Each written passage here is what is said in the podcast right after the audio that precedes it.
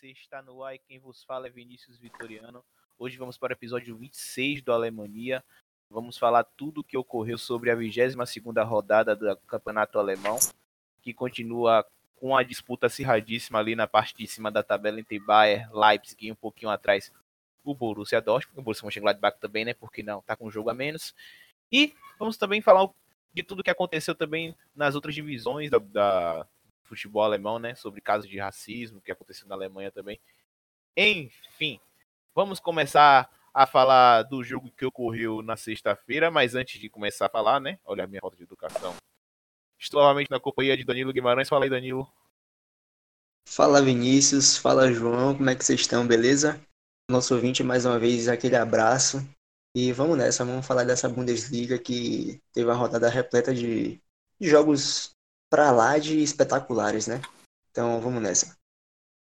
Isso na companhia de João Henrique. Fala aí, João. Opa, Vinícius, Danilo, como é que vocês estão? Fala, ouvinte, um abraço, bom dia, boa tarde, boa noite. Vamos falar dessa rodada aí, que tem assuntos intra e extracampo aí que interessam e certeza que vai ser um programa legal. Vai ser um programa legal sim. E vamos começar logo pelo Borussia Dortmund, né? O Borussia, ele massacrou o Eintracht Frankfurt. Olha, a gente vai falar aqui, a gente zicou o Eintracht Frankfurt. Ah. No último episódio a gente elogiou o Eintracht Frankfurt, o time mudou, a mentalidade do time melhorou, Kostic jogando como nunca. E aí chegou na sexta-feira, levou uma, de... uma derrota pesadíssima do Borussia Dortmund. 4 a 0 não foi, Danilo? Foi sim, e como você falou, né, a gente vem elogiando bastante a equipe do Eintracht Frankfurt, e foi um resultado surpreendente em relação a, ao segundo turno que o Frankfurt vem fazendo, né? Ah, o Frankfurt que não fez um bom primeiro turno, dessa vez é, acabou acabou sendo apático na partida. Essa é a verdade. Borussia Dortmund que jogou sem o Julian Brandt e o Marco Reus, né, que estão machucados, isso é importante a gente frisar. E o setor de criação ali na frente, né, principalmente a questão do Brandt, o Borussia Dortmund ficou sem né, nessa partida, mas acabou de qualquer forma criando boas oportunidades e vencendo o jogo por 4 a 0 né? E claro, a, a gente tem que também analisar um outro ponto, né, que muita, muita gente, principalmente os torcedores, que já estavam pegando no pé da Kanji, né, elogiando como o Borussia jogou nessa partida sem a utilização da Kanji, né? Agora, eu particularmente, Vinícius, eu acho um pouco de exagero a gente tratar dessa, dessa vitória do Borussia Dortmund pela não utilização da Kanji. Para começar, ele é um zagueiro, né? E Borussia Dortmund, beleza, não tomou nenhum gol, mas quem jogou foi o, Zagadou. Então, será que o Zagadou é tão superior ao Akanji assim, a ponto da gente a gente culpar o Akanji pela, pelo mau desempenho da, do sistema defensivo? Eu acho que não eu acho que acabou sendo uma questão mesmo de demérito para o ataque do Eintracht Frankfurt, que pouco criou nessa partida. Eu fiz aqui um levantamento, o Frankfurt só deu um chute a gol e ainda foi para fora. Então foi um desempenho muito aquém do que a gente vinha vendo nessas últimas partidas do Eintracht Frankfurt. E um outro ponto que a gente poderia estar falando dessa partida é o gol né, do, do Pitzek. Pitzek que é um lateral, de, lateral direito de origem, né, que vem jogando como zagueiro. Tem um contrato renovado com o Borussia Dortmund, um jogador que já é o acho que é o segundo com mais tempo, né, nesse elenco atual. É o jogador que é o segundo maior jogador na, na história do Borussia Dortmund em relação à durabilidade, né? Acho que o Schmelzer, se não me engano, tem 12 anos de clube, o Pitzek chegando agora a 10. E, bom, é, o Gonçalo Paciência, né, já falando do Eintracht Frankfurt, ele entrou muito tarde na partida, não sei se vocês vão concordar comigo, mas um jogador como o Gonçalo Paciência não pode ficar de fora de um confronto como esse, né? O Frankfurt que estava em ascensão e de repente acabou colocando o Gonçalo Paciência já nos instantes finais da partida, já perto do final do jogo. Acho que ficou um pouco 82 complicado. Minutos, 82 minutos que ele entrou. É, 82 minutos, exatamente. Então, eu particularmente estou decepcionado com a atuação do Frankfurt, não tão esperançoso com a atuação do Borussia Dortmund, não vou mentir. Apesar do, dos quatro gols, eu acho que o Borussia Dortmund ainda não está no, no seu nível ideal. Acho que foi muito mais demérito do Frankfurt do que mérito do Borussia Dortmund. E você, João, você acha que o Borussia está nos trilhos novamente? Ó, é, a considerar aqui, principalmente pelo que falam, primeiramente, né, as estatísticas, a gente pode perceber que no jogo todo a Eintracht Frankfurt não chutou uma bola no gol do Burke, né? O Burke não é esse goleiro todo é, de todo seguro, como a gente já conhece, o histórico do Burke, é, mas se facilita o trabalho dele também. Aí o Borussia Dortmund teve uma vitória muito confortável, mais de 60% de posse de bola. O Danilo trouxe bem uma coisa que eu, que eu inclusive pensei em falar aqui, que foi a, a adaptação para uma nova função, né? O Peter jogando como um zagueiro pela direita, ele que, como o Danilo falou, é um lateral direito de origem, compôs aquele quarteto que eu admiro muito, gosto muito de lembrar. E só para ilustrar um pouco do que é o Piszczek para o Borussia Dortmund o quanto o quão especial foi esse gol para o o torcedor e o espetáculo. O Piszczek fazia parte, inclusive, da época que o Weidenfeller fazia é, se fazia aliar entre os 11, né? Então o Piszczek atravessa é, uma, mais de uma geração aí de jogadores do Borussia Dortmund. Ele, o Hummels, o Schmelz aqui tá no banco também, então é um jogador simbólico que tenha, tenha muita certeza que os torcedores do Dortmund vão estar muito felizes se ele conseguir se adaptar a essa função e dar sua contribuição numa nova nessa nova função que ele vem desempenhando, né? Falando do Eintracht, eu esperava um pouco mais, né? Na verdade, acho que todos nós três aqui esperávamos um pouco mais do Eintracht, né? Principalmente pela sequência de jogos bons que vinha fazendo é, frente ao seu torcedor, principalmente, né? Os jogos do, do Eintracht geralmente são melhores em casa, né? Visto que o Eintracht é, um, é o 16 considerando a tabela somente dos jogos, jogos fora, né? Essa é uma deficiência que a gente já vem apontando, inclusive naquele programa que a gente fez de balanço é, de, da temporada de, de inverno, né? Desse, dessa parada de inverno aí da Bundesliga. E o Borussia Dortmund, que com essa vitória aí se mantém firme, inclusive como o melhor mandante do campeonato. E sem dúvida nenhuma que essa vitória foi muito importante para reafirmar, né, depois de uma derrota, a derrota da rodada passada frente ao Bayer Leverkusen com aquele apagão, foi uma boa resposta é, do sistema defensivo. Estou com o Danilo, acho que a entrada do Zagadou não eleva de patamar muito significativo o sistema defensivo, mas foi bom é, para os torcedores do Borussia Dortmund, para quem admira o Borussia Dortmund, para quem torce, ver o Borussia Dortmund ganhando em casa de forma arrasadora e sem levar gols, né? Que a gente sabe que o Borussia Dortmund é, se comporta de forma é, muito a retomar o resultado na maioria das vezes. É, o Borussia Dortmund hoje, no, na sexta-feira, fez uma boa partida. Mas eu tenho até um receio de falar que o Borussia tá voltando aos trilhos, né? Porque a gente tá na, na casca de banana aqui, vamos dizer dessa forma. Porque a gente tá gravando o episódio na segunda e o jogo do Borussia contra o PSG é na terça, né? Vai lá saber o que vai acontecer é. na quinta-feira, que será o dia que o Alemanha será publicado, né?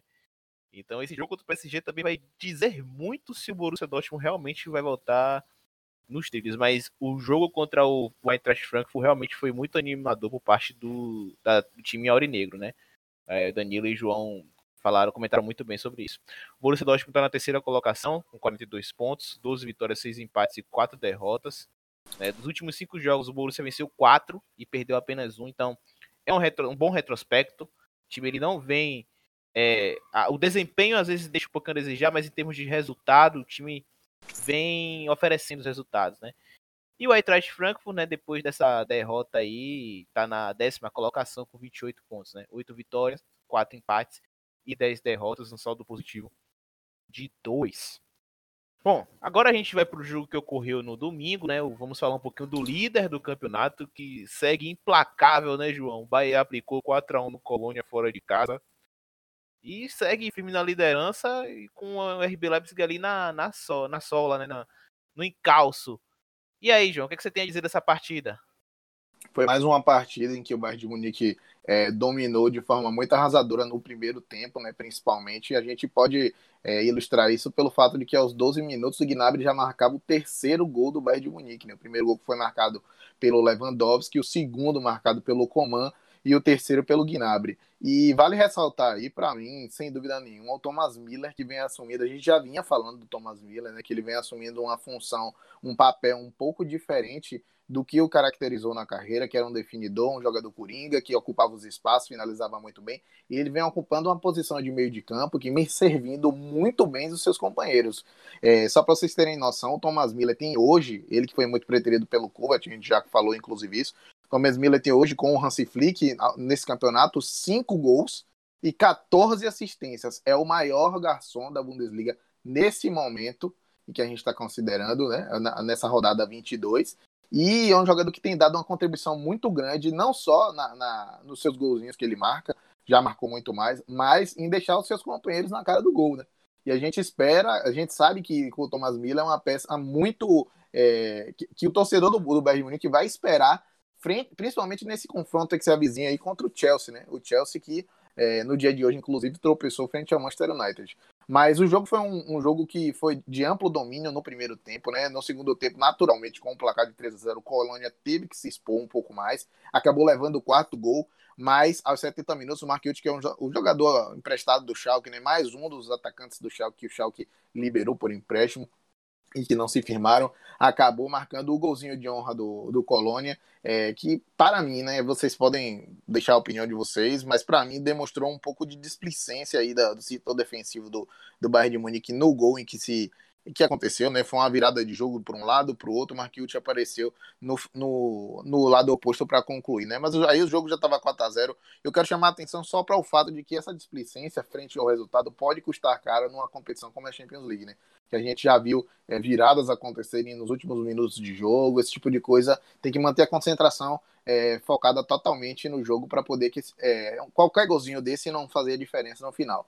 Mas sem dúvida que você falou bem, né? O Bayern Munique se reafirmou com mais uma vitória na ponta da tabela, 46 pontos na frente do Leipzig que tem 45. Essa disputa deve se manter acesa até o final, principalmente com o resultado que envolveu as duas equipes, vice-líder e líder respectivamente, né? É, até o final do campeonato e a gente espera que seja assim. É, uma coisa que também me chamou a atenção nessa partida foi a utilização do Coman, Coman jogando pelo lado direito do campo, né? E o Gnabry foi pelo lado esquerdo. Então é um, um outra, digamos assim, outra, entre aspas, achado, vai, do Dieter Flick, né? Como jogou uhum. bem pelo lado direito, fez até gol nessa partida. Então, o time jogou muito bem, né? O, o primeiro gol, o gol do Lewandowski, também foi uma jogada bem trabalhada. Sim. e a movimentação dele, né? Sim, o time do Bayern Munique tá muito bem, muito bem mesmo. Até a nível continental, vou lhe dizer, viu, João? Porque hoje, se a gente pegar assim, em relação ao, aos times que estão nas oitavas de final da, da UEFA Champions League, vou só invadir um pouquinho o Champions Cash. Eu só vejo o PSG, certo? E o próprio Liverpool. Inclusive, tô concordando aqui com o Guilherme, que é o analista do MW Futebol, que tá, tá falando isso, e eu concordo realmente com ele. O time do Bayern Munique tá jogando de uma forma muito bem, tá jogando bem redondinho. É um time que me agrada bastante ali, com Kimmich e Thiago Alcântara jogando ali na base. E o Thomas Miller que pessoalmente não é um jogador que eu gosto tanto assim, mas vem fazendo uma temporada absurda. E é o único, melhor... é o único 100% na Champions, né, também. É o único 100% na Champions. E a evolução do Bayern de Munique passa muito também pelo desempenho do Thomas Miller. Vem jogando muita bola. E contra o Chelsea, eu vejo o Bayern muito favorito contra o Chelsea. O Chelsea perdeu pro Manchester United no, na segunda-feira agora, né? E não jogou tão bem assim. Eu vejo o Chelsea com problemas no sistema defensivo, enfim, eu vejo o Bayern Munique tranquilo né, nesse atual momento da temporada. Chega melhor, né? Chega melhor, com certeza. Chega melhor. Você tem algo a falar, Danilo, do Bayern Munique? É, só, só para complementar a questão da Champions League, só para avisar vocês também, eu participei de um bolão e eu coloquei o Bayern Munique como campeão da dessa edição da, da, é, coloquei como campeão da Champions League. Muitos vão chamar de exagero, mas Bom, é uma opinião, né? Então, é, eu, é eu, eu, sinceramente, é, eu não vejo nenhum exagero, não. A única coisa que pega no Bayern de Munique, ao, ao, meu, ao meu ver, né, é primeiro a questão do Boateng, que não vem fazendo uma temporada espetacular, né? Também um jogador que está mais pro fim da carreira do que é, pro início, né? E também a questão do Alaba, que embora não comprometa tanto na, na defesa, eu, eu não, não, sei se eu colocaria o Alaba na zaga, não. Eu acho um desperdício, porque é um grande jogador, era um grande lateral esquerdo. Eu, sinceramente, não colocaria o Alaba na zaga. Agora, você falou muito bem, João, da, da questão do Thomas Miller, né? E apesar da idade, ele é um cara que desgasta muito mais é, a, a, sua mente do que a parte física, né? Um jogador que pensa muito o é. jogo, é. faz uma leitura muito, muito, muito bem feita é. da partida, né? E passes precisos e tudo mais. É um jogador que não se desgasta tanto fisicamente, né?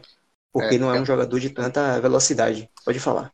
O pessoal do pessoal do Tifo Futebol, que é um pessoal que faz conteúdo de análise tática, eu me nutro muito do, do, do material produzido por eles.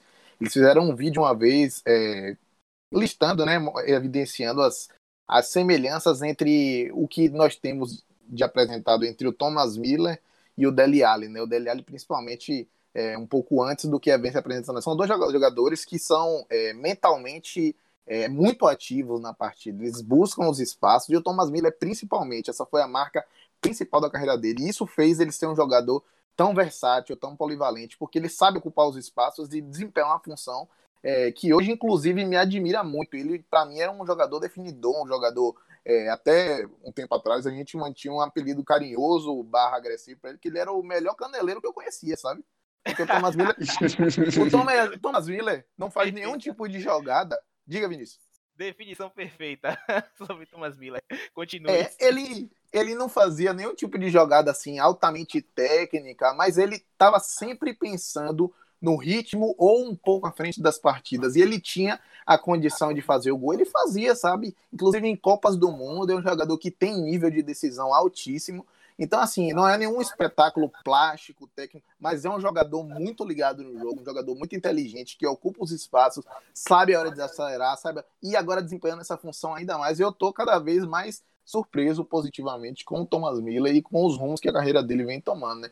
Pode ser inclusive uma alternativa para ele, visto que ele já chega próximo, mais próximo do final da carreira, né? Já vai chegando com seus 30 anos e tudo mais. Isso pode ser um novo rumo, uma nova função que ele vai tomando, já que não tem mais a vitalidade é, daqueles momentos de Copa do Mundo 2010, por aí, em que era certamente um jogador muito mais definidor. É, mas falando do outro lado da moeda, rapidamente para a gente passar de, de de assunto, né? Caso vocês não tenham mais nada para falar, ah, essa derrota aí tá mais, mais meio que esperada pelo Colônia, né? Mesmo em casa, talvez um empate seria o resultado é, mais desejado pelo Colônia. A vitória seria é, muito difícil e interromper um bom momento do Colônia também, que sofreu uma derrota pesada frente ao Borussia Dortmund duas rodadas atrás, mas que o Colônia, pelo seu lado, né, não deve se desanimar, né? Porque o campeonato do Colônia não é ganhado do Borussia Dortmund, nem ganhado do Bayern de Munique, né? Um time que vem subindo, é, briga contra essa situação de time ioiô aí e mantém a cabeça é, elevada porque tem muita história. É só um, um detalhe rapidinho antes da gente passar para outro assunto. Eu queria trazer aqui só um levantamento sobre o, o Thiago Alcântara, né? Porque o Thiago Alcântara vem jogando também um absurdo. Sim. Tanto no, no, quesito ofensivo, como também na, na reconstrução ali, né? No setor defensivo. E parece que cada vez mais o Felipe Coutinho tá perdendo espaço nesse time, né? Você teria algo a dizer, João? Felipe Coutinho, isso? ele vai. É, deixa eu só falar sobre Pode falar, pode falar. Porque Felipe Coutinho ele vai voltar para o Barcelona e o Barcelona, ao meu ver, não sabe o que fazer. Inclusive, é, rumores de que não, não, não é que o Liverpool esteja querendo, mas a imprensa de lá, a imprensa local, estava cogitando a, a, volta dele, né? Será que seria uma boa o Coutinho voltar para o Liverpool, né? Essa é a pergunta que faz lá na, na, na que a imprensa está se fazendo lá na Inglaterra. Então, o Coutinho vai perdendo espaço sim. Eu não vejo o Bayern querendo comprar Felipe Coutinho de, vamos, vamos é, convenhamos, né? Felipe Coutinho atualmente está pagando pelo preço de ter feito uma escolha. Digamos, é, e o, o grande problema é o, é o valor carreira, da né? transferência né? aí, né? Sim. O valor Sim. da transferência é altíssimo aí. Sim. Pois então, é. Tem que, tem que valer o investimento. E só para fechar, sobre o Colônia, é, a, o, apesar da derrota, o, o, a tabela né, ajudou, né? A gente vai falar um pouquinho isso à frente, mas a tabela ajudou com derrotas do Fortuna Düsseldorf e a derrota do Werder Bremen. Tem algo mais a falar de, de Colônia e Bayern? Não, segue. Segue. Então vamos falar, já falando aqui do, do Werder Bremen, né? Vamos falar do jogo que ocorreu em Leipzig. O RB Leipzig venceu por 3 a 0 o Werder Bremen, um pouco inspirado Werder Bremen. E o, o RB Leipzig venceu tranquilamente, não foi, Danilo? Foi um jogo até tranquilo parte da RB Leipzig. Sim, Diga aí, foi um 3 a 0. partida. Foi um 3 a 0 sim, e foi um, um, jogo em que o Red Bull Leipzig nele explorou muito a bola parada, né? Foram três gols de bola parada, é isso? Me, me confirma aí. Foram dois gols de bola parada e um lançamento longo. Isso, exa exatamente. Agora, eu acho, particularmente, um pecado o Fosberg ser banco nesse time aí, embora o Sabitzer esteja jogando um bolão nessa temporada, o Laimé também, e o próprio Daniel Daniel Olmo também, né?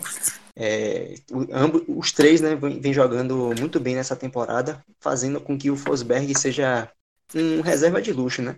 E sobre essa partida especificamente, eu acho que ficou faltando aquele último passe para o último Werner, né?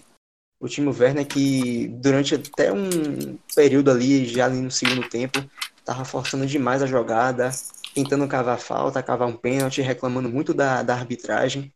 Mas a bola tava, não estava chegando nos pés do, do jogador que quer ser o artilheiro né, dessa, dessa Bundesliga. Sim. E sim, muita gente vai dizer, ah, mas o Red Bull Leipzig marcou três gols. Beleza, mas vai dizer isso pro cara lá que tá brigando pela artilharia. Não tá nem aí, velho. Quer pegar a bola, quer fazer o gol. É exatamente, o objetivo individual. E também só destacando aqui a atuação do Pamecano, né? Um, monstro. E a gente até falou dele no episódio passado, né? Um jogador que não quis renovar seu contrato com o Red Bull Leipzig. O Red Bull Leipzig ainda não desistiu da, da renovação, mas é um, um, zagueiro e tanto. E ontem mostrou, mais uma vez, né? Uma atuação decepcionante do Werder Bremen, que até tentou, né? Mas foi parado no forte sistema defensivo do Red Bull Leipzig. É, eu vou, eu vou, vou é, contrariar um pouco. Não contrariar muito. Eu gostei do RB Leipzig. Gostei bastante. Sinceramente, eu gostei muito. É, novamente, é, é, repete a última linha com o Pamecano, Hastenberg e Klosterman na linha de três.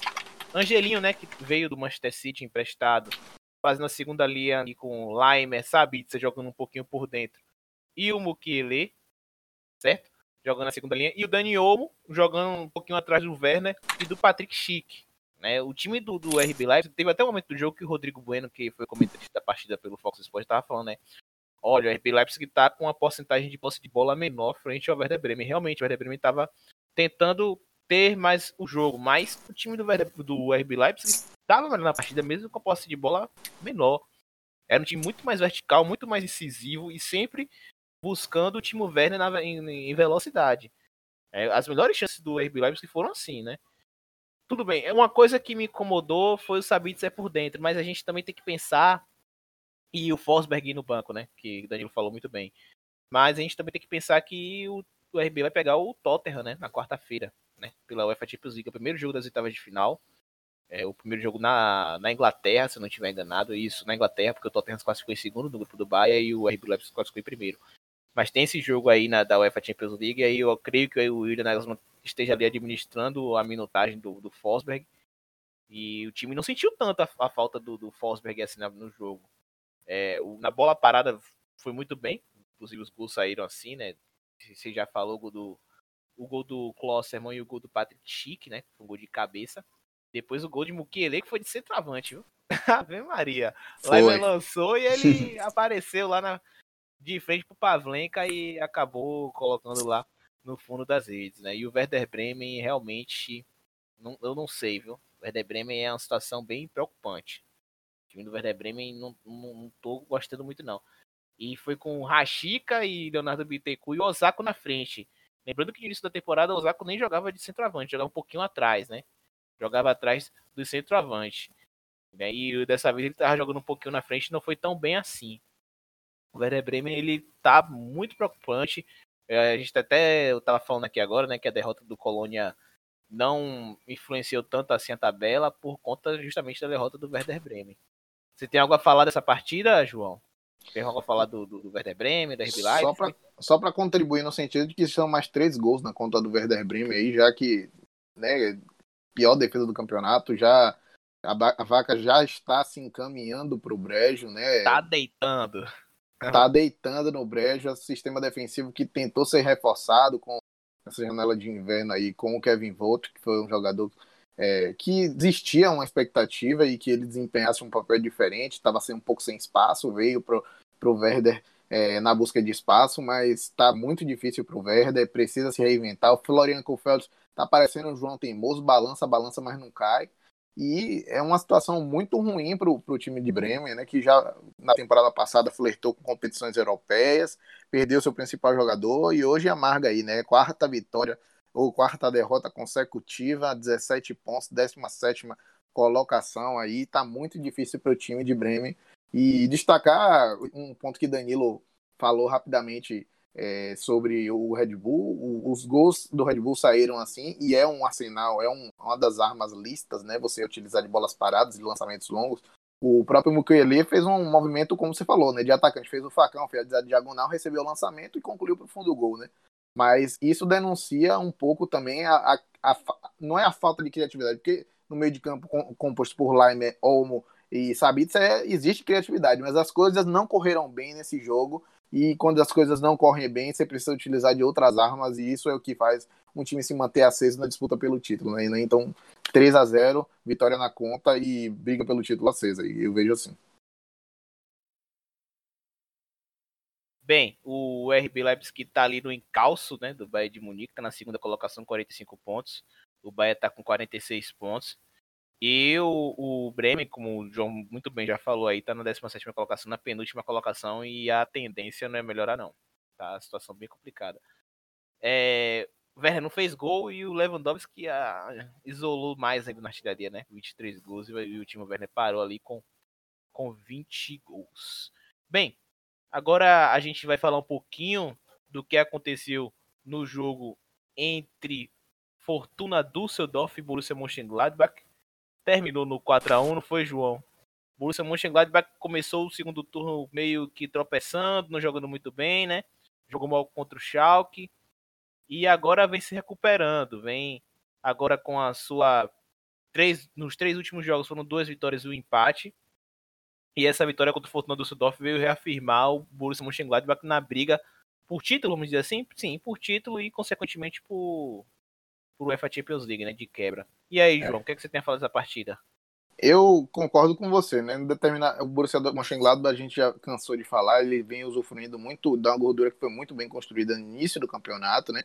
Hoje vive um momento de oscilação, mas essa vitória fora de casa, frente a um, a um frágil Düsseldorf, né? Que é um time que está é, brigando para fugir dessa zona aí da, da confusão, é, pode ser o, o, início né, de, um, de uma série melhor de, de partidas. Né? O Düsseldorf que lá atrás perdeu, ou, o, desculpa, o Mönchengladbach lá, que lá atrás perdeu por 2 a 0 de um Schalke que a gente vai falar agora a pouco, daqui a pouco, mas a gente não reconhece mais. Né? Então o Gladbach é, fez um jogo que no primeiro tempo tomou alguns contornos é, muito perigosos, né? principalmente porque o Hoffmann é, abriu 1 a 0 numa jogada em que ele fez uma ótima finalização, mostrou precisão na finalização. O Eric Tome, numa bola parada com a projeção parecida com a do Bukele, né? um facão, a diagonal, é, recebeu e empurrou para o fundo do gol.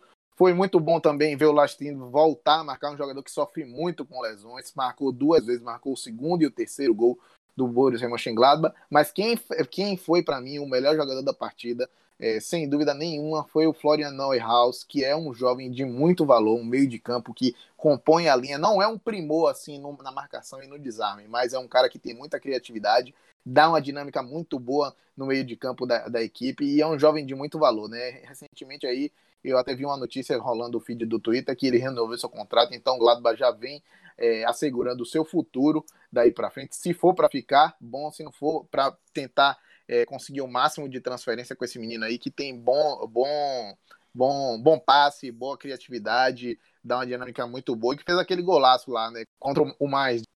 Então foi um, uma vitória do time do, do Marco Rose que foi muito importante para recuperar essa autoestima. Vencer fora de casa é bom, o Gladbach que tem é, um pouco de dificuldade fora dos seus domínios. E eu diria, eu vou discordar respeitosamente de você, Vinícius. Eu diria que o Gladbach, por mais que esteja a quatro pontos do líder, já não tem mais condição, né? O fôlego está acabando, o elenco não é qualificado para isso, o momento mágico já foi vivido. Eu acho que a briga é por ali mesmo, pela terceira, quarta, é, Liga Europa, talvez no máximo, né? Ó, oh, eu vejo Liga dos Campeões bem possível para o Borussia, tá? Eu vejo Liga dos Campeões bem possível para o Mönchengladbach. Agora, é, título realmente, título tá brigando sim, eu acredito que o Borussia Mönchengladbach tem condições de brigar, mas realmente é algo bem um pouquinho mais, é, digamos assim, muito longe, tá? Em relação à Liga dos Campeões, por exemplo. Tem algo a falar dessa partida, Danilo, do Borussia Mönchengladbach, do Fortuna Düsseldorf? É, só ressaltando aqui, eu também concordo com o que o João falou. Acho que o título seja demais para a equipe do, do Mönchengladbach. É aquele famoso. O elenco não foi montado para isso, né? Que a gente já, já discutiu aqui algumas vezes no Alemanha. Está superando também, as expectativas. É, E, exatamente. E só também falando um pouco do Fortuna Düsseldorf, né? Porque o Düsseldorf, apesar de ter sofrido é, uma derrota por 4 a 1 também não foi um, um, jogo que a gente não possa tirar nada de positivo, né? O Fortuna Düsseldorf também atacou nessa partida, é, fez, de, teve quatro chutes na, na direção do gol, outros quatro chutes que já não, não foram na direção do gol, mas é, o Fortuna Düsseldorf atacou né, o Borussia Mönchengladbach e destacar também aqui a atuação do, do Zoma, né? E vem mostrando, sempre, na minha opinião, sempre mostrou, né? Acho que o Roman Burke nunca foi esse goleiro todo, então acho que o, o Zoma vem mostrando por que é o titular da seleção da Suíça, né? É, de fato. Hoje o Borussia Mönchengladbach está na quarta colocação com 42 pontos, com um jogo a menos, sempre bom lembrar. Está com 13 vitórias, 3 empates e 5 derrotas. E o Fortuna Düsseldorf está afundado ali, agora está na zona de playoffs, né, na 16 colocação, já são 5 jogos sem vencer. Perdeu para o Werder Bremen por 1 a 0 perdeu para o Bayer Leverkusen por 3 a 0 empatou com o Eintracht Frankfurt 1 a 1 empatou com o Wolfsburg 1 a 1 e agora perdeu, tomou 4 a 1 do Borussia Mönchengladbach. Então o Fortuna Düsseldorf está ali na 16 colocação na zona de playoffs, está a 5 pontos do mais, que é o 15 que é o primeiro time que está fora da zona de, de, rebaixamento. A situação do Fortuna Düsseldorf também não é nada legal. Preocupante até. Bom, vamos agora falar de uma outra partida que ocorreu no sábado às 10h30, que foi entre Union Berlin e Bayer Leverkusen, que foi um jogo bem, é, digamos assim, é, travado, mas travado não pelos fatores dentro de campo, e sim pelos fatores extra-campo. Muitos sinalizadores, né?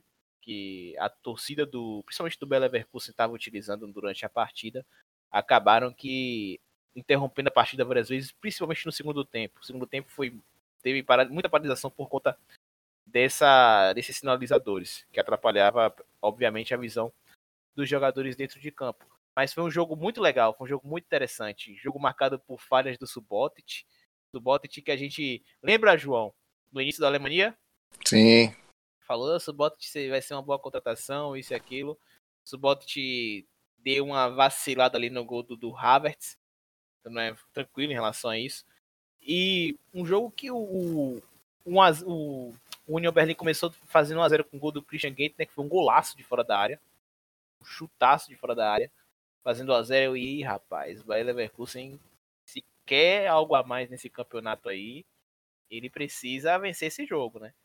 E aí empatou, né, com o Kai Havertz, o lançamento do Bender, inclusive com o vacilo do, do Subotic, o Kai Havertz colocou o pezinho e conseguiu fazer o gol. Diaby virou aos 38, os 37 do segundo tempo, com o passe do Volan. Eu sou fã do Volan, sou fã assumido do Volan, para mim é um jogador espetacular. Também, eu também. O Diaby fez o gol, eu e é agora. Agora é a, é a hora do Bayer Leverkusen dizer que tá brigando sim por algo maior. Só que o Marius Buter, João, fez um golaço. Inclusive, é, eu tava conversando com o Guilherme sobre essa partida e sobre é, esse gol do Marius Buter, né? E ele tava falando, Guilherme, gente, novamente, analista de MW Futebol, colunista do Futebol BR. É um cara que é referência sobre futebol alemão. Se quiser saber mais de futebol alemão, é só ver lá a coluna do Guilherme. E tava falando que o Marius Buta é um jogador muito subestimado e eu concordo bastante com ele. O Marius Buta já tem sete gols já nessa, nessa Bundesliga, é uma das principais peças desse União Berlim. E a galera não dá tanto valor a ele assim. Foi um belo gol. Só que aí Belarabe fez um golaço, velho. Belarabe fez um golaço. Belarabe pegou a bola pela direita, saiu costurando ali, fez uma tabelinha com o Arangues e acabou fazendo gol.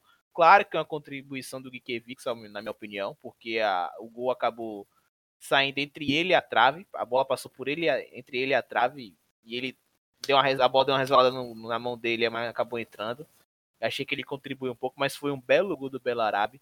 E o time do Belo Leverkusen tá seguindo forte, tá ali na quinta colocação com 12 vitórias, 4 empates e 6 derrotas. E o time do União Berlim tá na 12 colocação, que ao meu ver tá numa situação bem estabilizada. Não vejo o União Berlim é, corre do risco de ser rebaixado. Você tem algo a dizer, Danilo, dessa partida? Não, é, queria dizer aqui apenas a, como você até disse, né, que foi um jogo marcado pelos sinalizadores mas também foi um jogo marcado por muitos vacilos defensivos, né? Esse foi meu ponto de vista, apesar do, do Havertz ter jogado muita bola, o ataque do Bayer Leverkusen, né, como um todo, mas também o sistema defensivo do, do Bayer Leverkusen, desde o jogo passado, já vem mostrando muitas falhas também, né? Também falhou bastante nessa partida, né? Não à toa tomou dois gols. O segundo gol do União Berlim, não, não digo tanto, porque foi um golaço. Acho que nenhum goleiro pegaria aquela bola ali. Mas mais um jogo emocionante da equipe do Bayer Leverkusen, né? Que já vinha com aquele, aquele jogo marcado pelas, pelas, pelas viradas, né? Contra o Borussia Dortmund mais uma vez. Isso aconteceu perante o Union Berlim. E esse terceiro gol aí, né? Como você falou, realmente foi um golaço. Não é qualquer jogador que faz um gol como aquele, a bola, a bola ali na linha de fundo. Mas, na minha opinião, aquilo ali foi uma piada do sistema defensivo do Union Berlim. Acho que tomar aquele gol ali foi uma falta de respeito com todo o time que, sinceramente, isso para mim foi do União Berlim, imagina se fosse. para mim foi uma grande falta de respeito, né? Pô, você tá jogando o jogo todo para tomar um, um, gol no final da partida daquele jeito ali, sinceramente, viu? Acontece. E foi, um, foi uma derrota que doeu muito no torcedor do União Berlim. E eu não sei vocês, mas quando eu vejo o União Berlim perdendo, eu fico com a pena, viu? Porque é um time que joga muita bola. Vem jogando muita bola. Eu é, também, eu também. Uma, uma grata surpresa, União Berlim. Concordo. Vocês acham que o Leverkusen se credencia a algo um pouco mais, né? Agora encostando aí no Gladbach, mesmo que o Gladbach com um jogo a menos, encostou aí na, na quinta colocação, né? Eu acredito que sim. Eu acredito que que o, o Bayer Leverkusen tem condições sim, muito pelas peças individuais, que a gente já vem falando bastante no podcast, e também pelo sistema do Peter. O Peter Bosz a gente estava até falando, né? Que o time do Bayer Leverkusen era um time que faltava um pouquinho mais de contundência, era um time que criava, criava, criava, só que no, no último momento, no último terço do campo, como gostei de falar os analistas, é, falhava um pouquinho na concretização das jogadas. Faltava um pouquinho disso. O ele vem se ajustando. O sistema defensivo pode ser considerado um ponto fraco, como você falou, né, João? Mas tá vencendo, tá conseguindo dar uma estabilizada nessa situação em algumas, alguns momentos. Então eu vejo sim o Bayer Leverkusen evoluindo e brigando sim por UEFA Champions League. Eu vejo essa última vaga ali entre Bayer Leverkusen e Borussia Mönchengladbach muito, dizer assim, ferrenha, ferrenha. Ainda tem o Borussia Dortmund, né? Lembrando que o Borussia Mönchengladbach tá com jogo a menos. Tem algo a falar, Danilo? Não, e eh, eu também concordo com você. Eu acredito que o Bayer Leverkusen ele tem condições, na verdade não apenas condições, né, mas também tem a obrigação de chegar a uma UEFA Champions League. Acho que menos do que isso não é motivo nenhum para comemorar. Agora, eu, eu acredito, né, se a gente fosse colocar aqui o Bayern de Munique, o Red Bull Leipzig e o Borussia Dortmund como já classificados para a UEFA Champions League e deixasse essa vaga aí, como você falou, pelo Borussia Mönchengladbach e o Bayer Leverkusen, eu vejo hoje o Borussia Mönchengladbach muito mais focado em pegar essa vaga do que o Bayer Leverkusen, né? Não digo nem pelo resultado dessa, roda, dessa rodada, mas eu acho que o Borussia Mönchengladbach está com sede de Champions League e o Bayer Leverkusen vem oscilando bastante ao longo dessa temporada eu não sei não. Eu não, não arriscaria, não, não palpitaria o Bayer Leverkusen se classificando não, mas sim, condições tem, sem dúvidas. Bom, terminou União e Leverkusen. Vamos para o próximo, próximo assunto.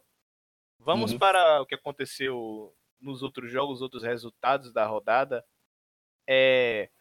Hoffenheim e Wolfsburg. Wolfsburg venceu o Hoffenheim fora de casa por 3 a 2 O Wolfsburg que vem oscilando um pouquinho, mas está ali na nona colocação com 8 vitórias, 7 empates, 7 derrotas ali com 31 pontos e se aproxima do próprio Hoffenheim, né? Que se perdesse a situação ia aumentar ali a diferença do nono para o oitavo. E o Hoffenheim está ali na oitava colocação com 10 vitórias, 3 empates e 9 derrotas. É a segunda derrota consecutiva do Hoffenheim. Lembrando que já tinha perdido para o Freiburg, né? Por 1 a 0 fora de, é, fora de casa, né? Então, Kramaric até que fez uma boa partida, mas não foi suficiente, né, João? Então segue aí o Wolfsburg ali no meio da tabela junto com o Hoffenheim. É. O Weghorst que voltou a marcar, voltou a jogar, né, e voltou a marcar três gols, né? O matador dos Lobos é, tá de volta e contribuiu sobremaneira para esse resultado aí. Ocorreu o empate entre Augsburg e Freiburg, né? Por 1 a 1 o Augsburg está na 11 colocação com 7 vitórias, 6 empates e 9 derrotas. Uma vitória nos últimos 5 jogos, está ali com 27 pontos.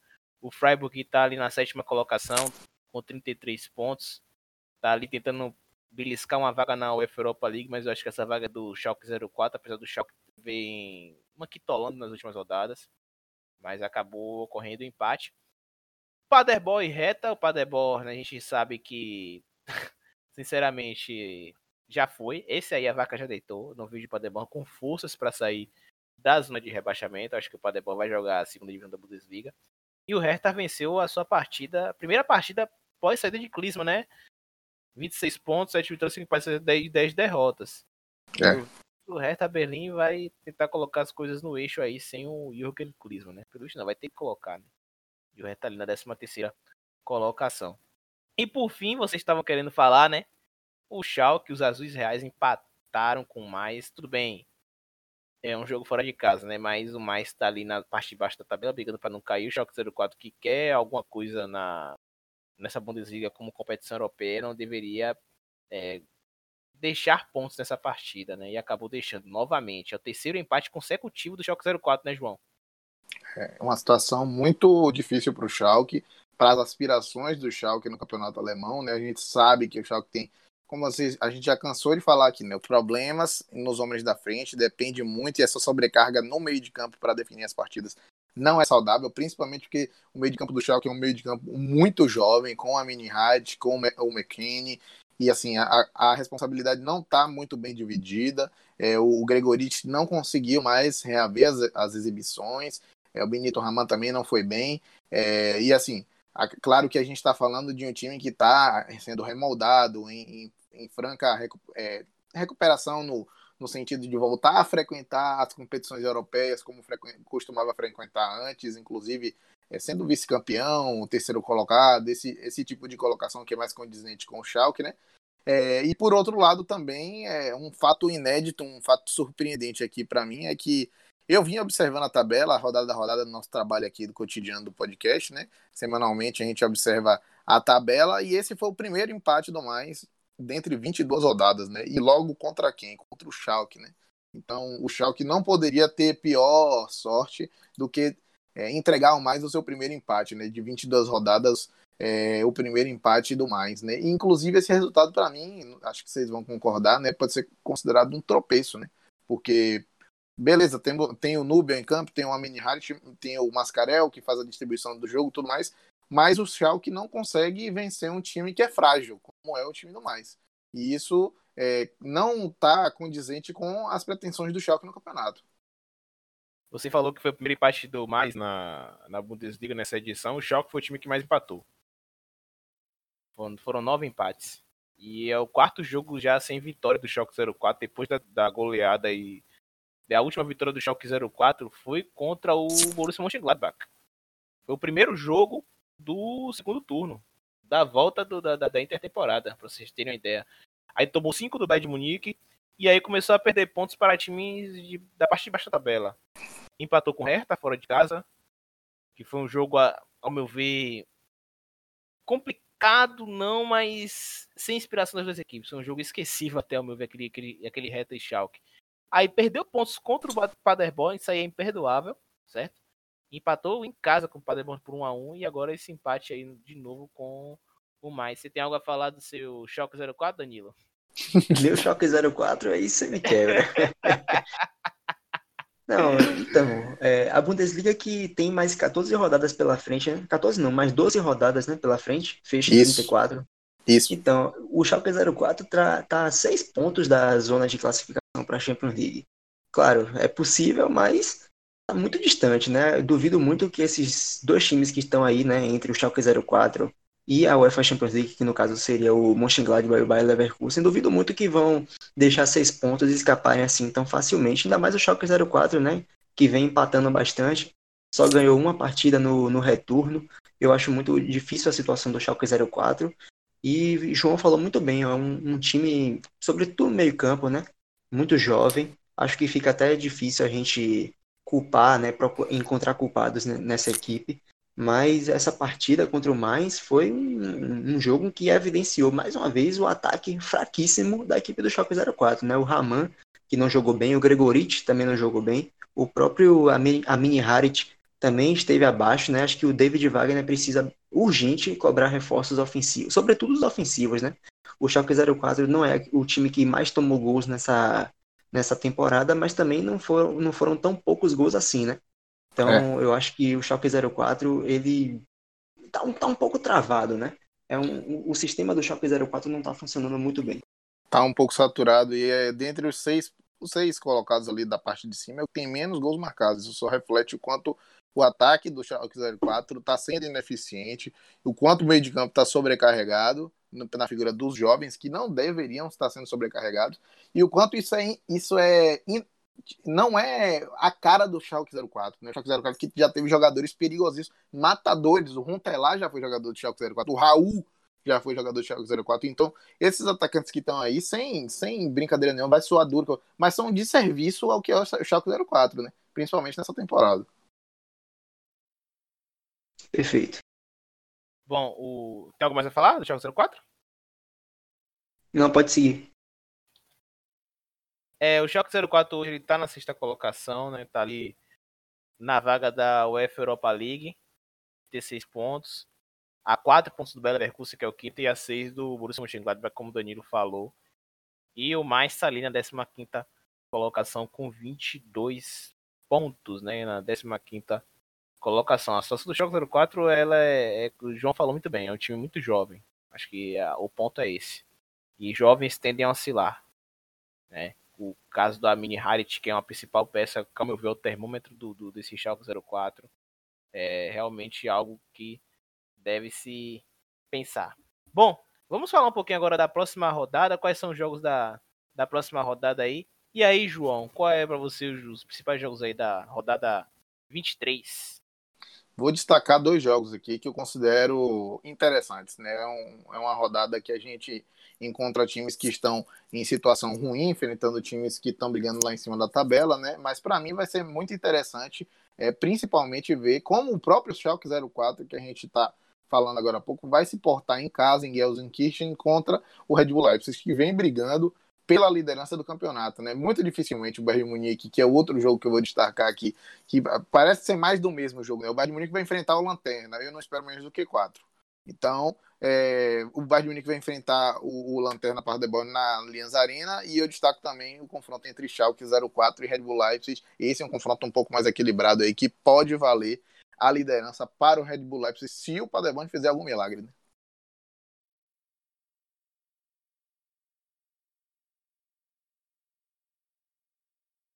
E você, Danilo, quais são os principais jogos? Então, nesse fim de semana a gente vai ter um jogo na sexta, no sábado, no domingo e na segunda-feira, né? Então vou trazer aqui um, um de cada. Eu vou com o João na sexta-feira, Bayern de Munique e Paderborn. Também não espero menos do que quatro. E você falou aí a questão do Leipzig, né? Que poderia pegar a liderança da Bundesliga. Eu acho que isso não vai acontecer nessa rodada, pelo menos. Sim. Acho muito difícil o Paderborn aprontar para cima do Bayern de Munique, ainda mais jogando na Allianz Arena. Uhum. Então, sexta-feira, Bayern de Munique e Paderborn. No sábado, eu vou de Schalke 04 e Red Bull Leipzig, que também não poderia ser diferente. É, no domingo, eu vou de Bayer Leverkusen e Augsburg. E na segunda-feira, o Eintracht Frankfurt vai pegar o Union Berlin, um Unionzinho aí, para tentar se recuperar dessa derrota amarga da, da última rodada. E o Frankfurt também, né, que também veio de, um, de uma derrota para lá de dolorosa contra o Borussia Dortmund. Acho que seria um jogo muito interessante, ainda mais que na segunda-feira é o único jogo, né? Então vai ficar mais tranquilo da gente acompanhar. Bom, é, João falou do Schalke e RB Leipzig, e o Schalke venceu o RB Leipzig lá em Leipzig, né? No primeiro turno. É. Se não tiver enganado, acho que foi, deu 3 a 0 foi 3 a 1 Foi uma partida do Matondo. Matondo, Matondo fez até gol naquela partida contra, contra o RB Leipzig. Então, foi do Amini Harris também jogou bem naquela partida. Então o Schalke pode aprontar para cima do RB Leipzig, né? Mas o, o, atual retrospecto do Schalke não não diz muito disso não, né? Mas enfim, vamos esperar aí. Para mim é o jogo mais aguardado. É, o Borussia Mönchengladbach e Hoffenheim também é um jogo interessante. Mas realmente, RB, é, RB Leipzig e Schalke 04 é o jogo da rodada 23. Agora a gente vai dar algumas informações aqui, né? E discussões aqui de, de casos que aconteceram nas outras divisões da, do futebol alemão. Primeiro, galera, é, o jogo do Borussia Mönchengladbach é, que foi adiado, ele foi remarcado, beleza? Ele foi remarcado no dia 11 de março, certo? No dia 11 de março, o, o Borussia Mönchengladbach vai recuperar, vai se igualar em número de jogos em relação às outras equipes. O jogo contra o Colônia, né? O jogo em casa. E eu falei que a tempestade que adiou o jogo né, na, no último episódio foi a tempestade de Ciara. Não, não foi a tempestade de Ciara. A tempestade de Ciara adiou o jogo do Manchester City na Inglaterra. O jogo, a tempestade que adiou o jogo do Borussia Mönchengladbach foi a tempestade Sabine, certo? Tá aqui a errata. No último episódio eu falei que foi a tempestade de Ciara, não foi a tempestade de Ciara, foi a tempestade Sabine, ok? Bom, e agora a gente vai para um, uma notícia que ocorreu no último final de semana, né, João? É. caso de racismo que aconteceu na terceira divisão. Diga aí, inclusive a, a Trivela que, que publicou essa notícia, não foi? Diga aí o que foi que aconteceu. Todos os créditos aqui para, como você falou, né? Todos os créditos para a Trivela, né? Que trouxe uma matéria muito bem construída, com uma profundidade. É, o que aconteceu foi um, um encontro né, entre o Preußen Münster e o Wolfsburger Kickers lá na terceira divisão. É, o jogo teve como resultado o 0 a 0 mas de longe que o resultado da partida não foi o mais importante que aconteceu. Né? A partida foi totalmente ofuscada por um caso é, de racismo, né, frente. É, o, a vítima foi o, o, defensor do Wolfsburger Kickers, o Leroy Quadro, é, descendente de ganeses, né? E da, da torcida do Próximo Münster saiu um cântico ou um, um, uma, uma, imitação de macaco, sempre as mesmas, né? As mesmas formas de ofender. E segundo o, que está reportado aqui, o, o agressor, né? Que isso não deixa de ser uma agressão, é, mandou também o, o quadro também voltar para o seu buraco, né? É, ele não poderia se sentir de outra forma que não revoltado é, por, por uma ofensa à sua cor e a, a, inclusive a árbitra da partida, inclusive palmas para a Alemanha, né? A, a Federação Alemã é muito pioneira nesse sentido. Tem a Bibiana Steinhaus, a árbitra da partida, Katrin Rafalski, as mulheres apitam na Bundesliga, na Bundesliga 1, 2, 3. Então ela paralisou a partida, emitiu um aviso nos altos-falantes de que é, paralisaria a partida. E a, a, as duas torcidas, os jogadores dos dois times não deixaram barato, né? A própria torcida do Preußen Münster apontou o, o cara que cometeu essa, essa ofensa irracional, imbecil, e o agressor foi retirado do estádio. E sem dúvida nenhuma que isso é um ato simbólico muito importante e que serve como exemplo para tudo que a gente vem observando no Brasil, em outros países, na Rússia, que sempre tem, na Itália, que essa coisa já está muito mais espraiada e muito mais, assim, sabe, aquela coisa cínica que ninguém faz nada. É, esse é um exemplo de como as pessoas deveriam agir. É, tá conivente, sabe? E assim, houve. O próprio quadro fez uma carta depois, no final do jogo. Os, o técnico do time adversário falou, o presidente do time adversário falou, e assim, todos na mesma linha, apoiando o jogador, é, contra esse tipo de, de atitude. Inclusive, é, o, o, o torcedor que praticou esse, esse tipo de ação imbecil foi colocado para fora do estádio com gritos de fora nazis. E isso é muito é, simbólico para o que a gente está vivendo nesse momento. Deixa o espaço aberto para vocês, deixaram a opinião de vocês aí também. É, o curioso que esse caso ocorreu no mesmo final, no mesmo final de semana que aconteceu lá no, no Campeonato Português, né? É. O jogo, se não estiver enganado, foi entre Vitória de Guimarães e o Porto, e o Mussa Marega ele foi alvo de insultos racistas também lá em Portugal.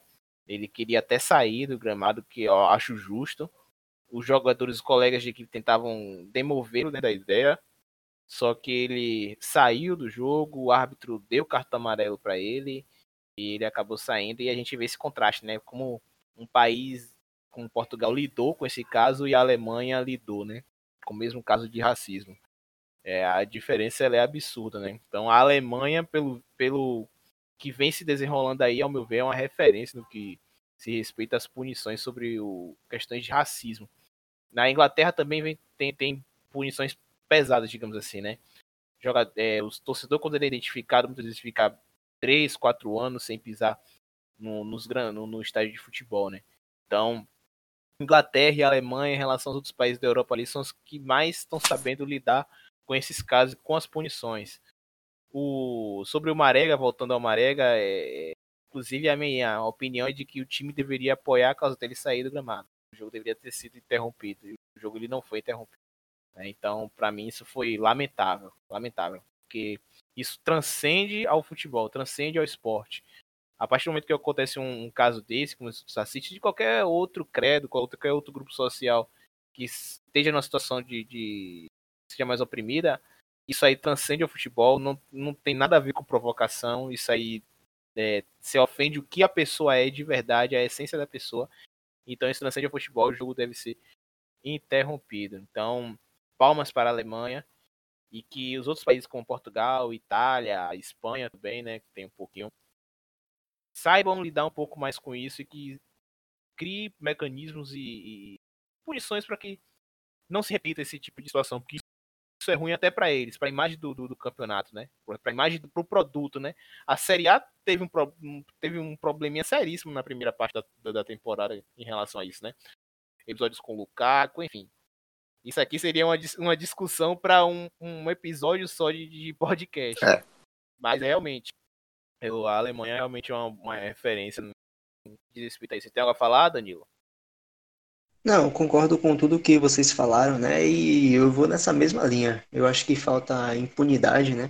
Hoje em dia, é, principalmente pelo fato da gente ter um fácil acesso à internet, redes sociais, uma partida de futebol, mesmo que não seja tão relevante, tem câmeras para todos os lados, né? Filmando todas as ações, também por parte da torcida. Então essas pessoas, de fato, têm uma cara de pau muito grande de cometer um insulto racista dessa forma é muita coragem. Não, não, vou dizer, não, não, não deixa de ser falta de coragem, né? Porque o cara tem que ser corajoso para se expor desse jeito. E é uma vergonha muito grande. Também vou na mesma linha de Vinícius. Eu, por um momento ali, percebi que os jogadores do Porto né, não queriam deixar o, o jogador é, se, se revoltar, né? Parecia que estava. Assim, não estava entendendo muito bem o seu sentimento. Eu acho que a gente deveria como pessoa, como ser humano, como cidadão de bem, a gente deveria se colocar no lugar, né? E tomar a raiva pelo outro. E eu acho que está faltando isso também nas federações, né? Principalmente a da Ucrânia, aquele caso do Tyson, que não teve nenhum tipo de impunidade, que foi punido sim, pelo sim. jogador, né? Uma semana após a, aquele, aquele acontecimento lamentável, a federação poderia ter mudado os rumos, né, mostrado para o mundo, servir de exemplo de alguma forma, mas não, eles colocaram no tribunal que o Tyson deveria ser suspenso por uma partida por ter sido expulso daquela, daquela maneira, né? Então não teve nenhum tipo de impunidade, não teve nenhum tipo de procura. Até o banimento do estádio, que eu acho uma, uma punição muito pouca, também não aconteceu. A gente não tem garantia nenhuma, né, de que o sujeito que foi punido do estádio, que não volte, a gente não tem garantia nenhuma de que não vai voltar, até porque o ingresso da partida é um ingresso de papel, então a gente não sabe quem é que tá entrando, quem tá saindo, eu acho de fato que é um, uma, uma coisa que a gente tem que discutir, né? E quanto mais a gente discutir isso, mais a gente vai estar ajudando a combater esses insultos racistas e espero que isso não volte a acontecer. E parabéns para a Federação Alemã.